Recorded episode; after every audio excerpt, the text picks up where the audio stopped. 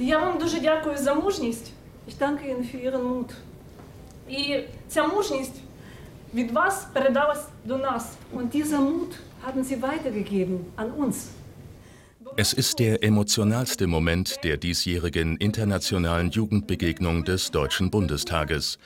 Um Fassung bemüht, überreicht die 24-jährige Ukrainerin Alina Kowal der ehemaligen Zwangsarbeiterin Anastasia Gulay nach dem Zeitzeugengespräch ein Gastgeschenk.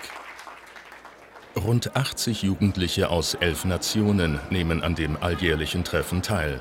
Der Austausch zwischen den verschiedenen Erinnerungskulturen ist ein ganz wichtiger Teil des Programmes, haben doch die unterschiedlichen Länder teilweise sehr verschiedene Blickwinkel auf die Vergangenheit.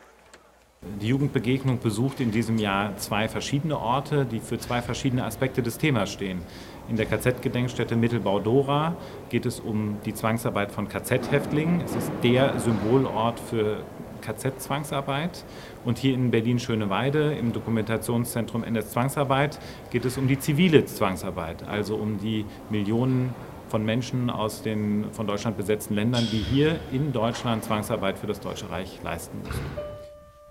An dem symbolischen Ort für KZ-Zwangsarbeit, dem Konzentrationslager Mittelbau-Dora, werden die Jugendlichen in Arbeitsgruppen über das weitläufige Gelände geführt. Sie sprechen über Täterschaft, über Schuld und darüber, wo Schuld anfängt, über Macht und den Missbrauch von Macht. Ich glaube, dass es immer gut ist, dass man sich daran erinnert und dass man ähm, so bewusst ist, was da passiert ist, ganz genau, und dass man wirklich dafür die ganze Lager nochmal äh, besichtigt, um, ja, um sich zu überlegen, wie das Leben dort wirklich war.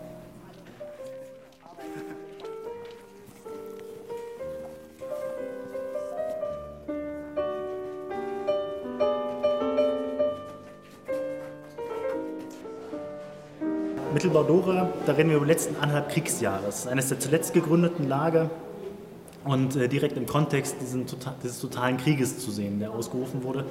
Das heißt, zu einer Zeit, wo eigentlich klar war, wir reden hier über 43, 44, dass der Krieg nicht mehr zu gewinnen war. Nichtsdestotrotz wurden äh, massive Anstrengungen äh, unternommen, um hier unterirdisch in großen Fabriken äh, die sogenannten Wunderwaffen V1, V2 äh, fertigen zu lassen.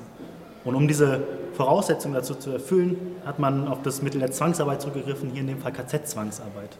Das heißt, dass man hier äh, knapp 15.000 Menschen im Stammlager Dora äh, inhaftierte, die die Fabrik ausbauen sollten, Stollenprojekte weiter ausbauen sollten, auf den umliegenden Baustellen arbeiten sollten. Äh, kurz vor Räumung dieses Lagers hier äh, sprechen wir sogar von knapp 20.000 Menschen, die hier im Stammlager Mittelbau Dora untergebracht waren. Die Zwangsarbeiter waren aber nicht nur im Konzentrationslager im Stollen tätig, sie mussten ebenso in zahlreichen Außenlagern unter widrigsten Bedingungen Schwerstarbeit verrichten.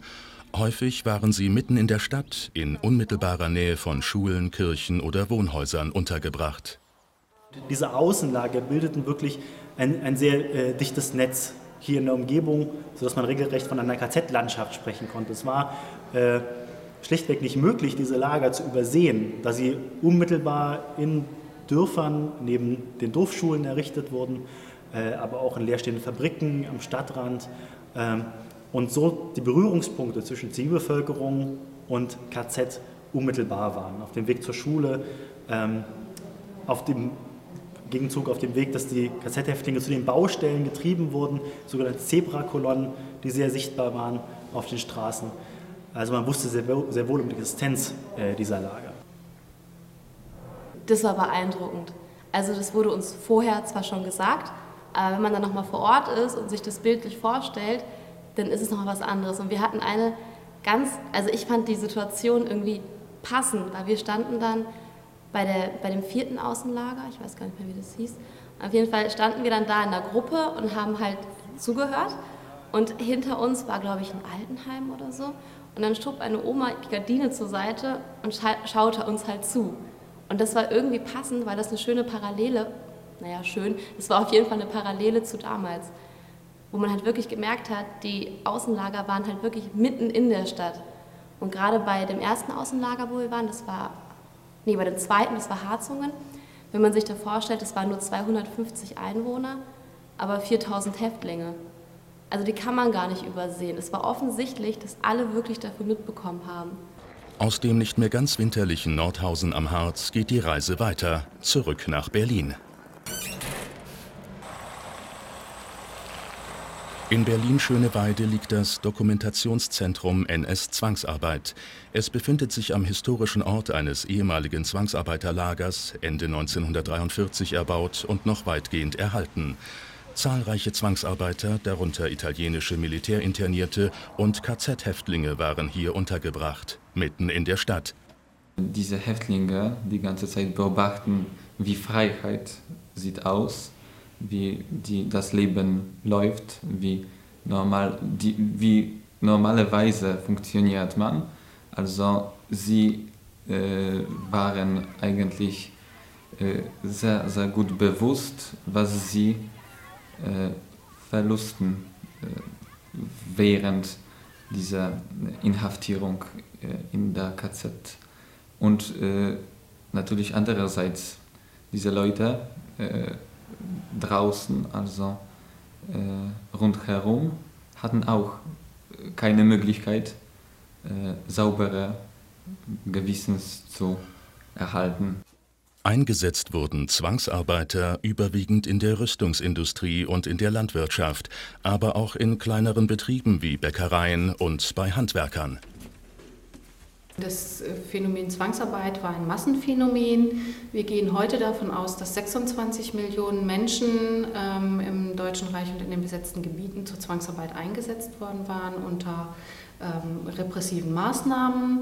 Äh, wir gehen davon aus, dass im Deutschen Reich etwa Menschen aus etwa 20 Ländern, 20 Nationen äh, eingesetzt worden waren. Es sind Männer, Frauen und Kinder gewesen. Wir haben das ganze Altersspektrum äh, unter den Zwangsarbeitern und Zwangsarbeiterinnen.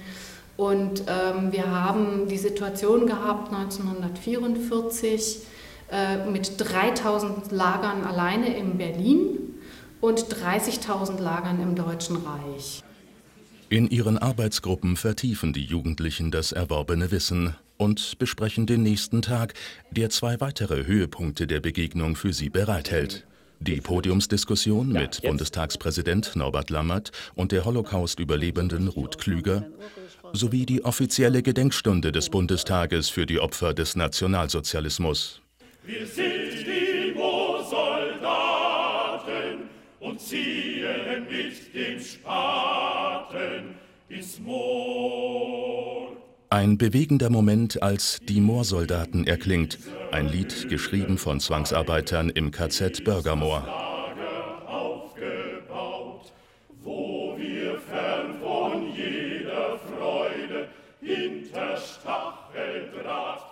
Mein Lieblingspunkt war nur mit der anderen Mitglieder zu sprechen, weil ich, ich aus den USA komme, hierher zu kommen und mit ähm, Europäern von verschiedenen Ländern ähm, kennenzulernen und zu sprechen und Gespräche zu, ähm, zu äh, haben und ähm, über dieses Thema des Zwangsarbeit und den Holocaust ähm, äh, uns zu beschäftigen. Es ist mich sehr toll und ähm, ich, ich fühle, dass ich sehr viel aufgewachsen bin in, im äh, im Laufe dieser letzten äh, vier oder fünf Tagen, von da ich viel von äh, ihrer einzigartigen Perspektive gelernt habe.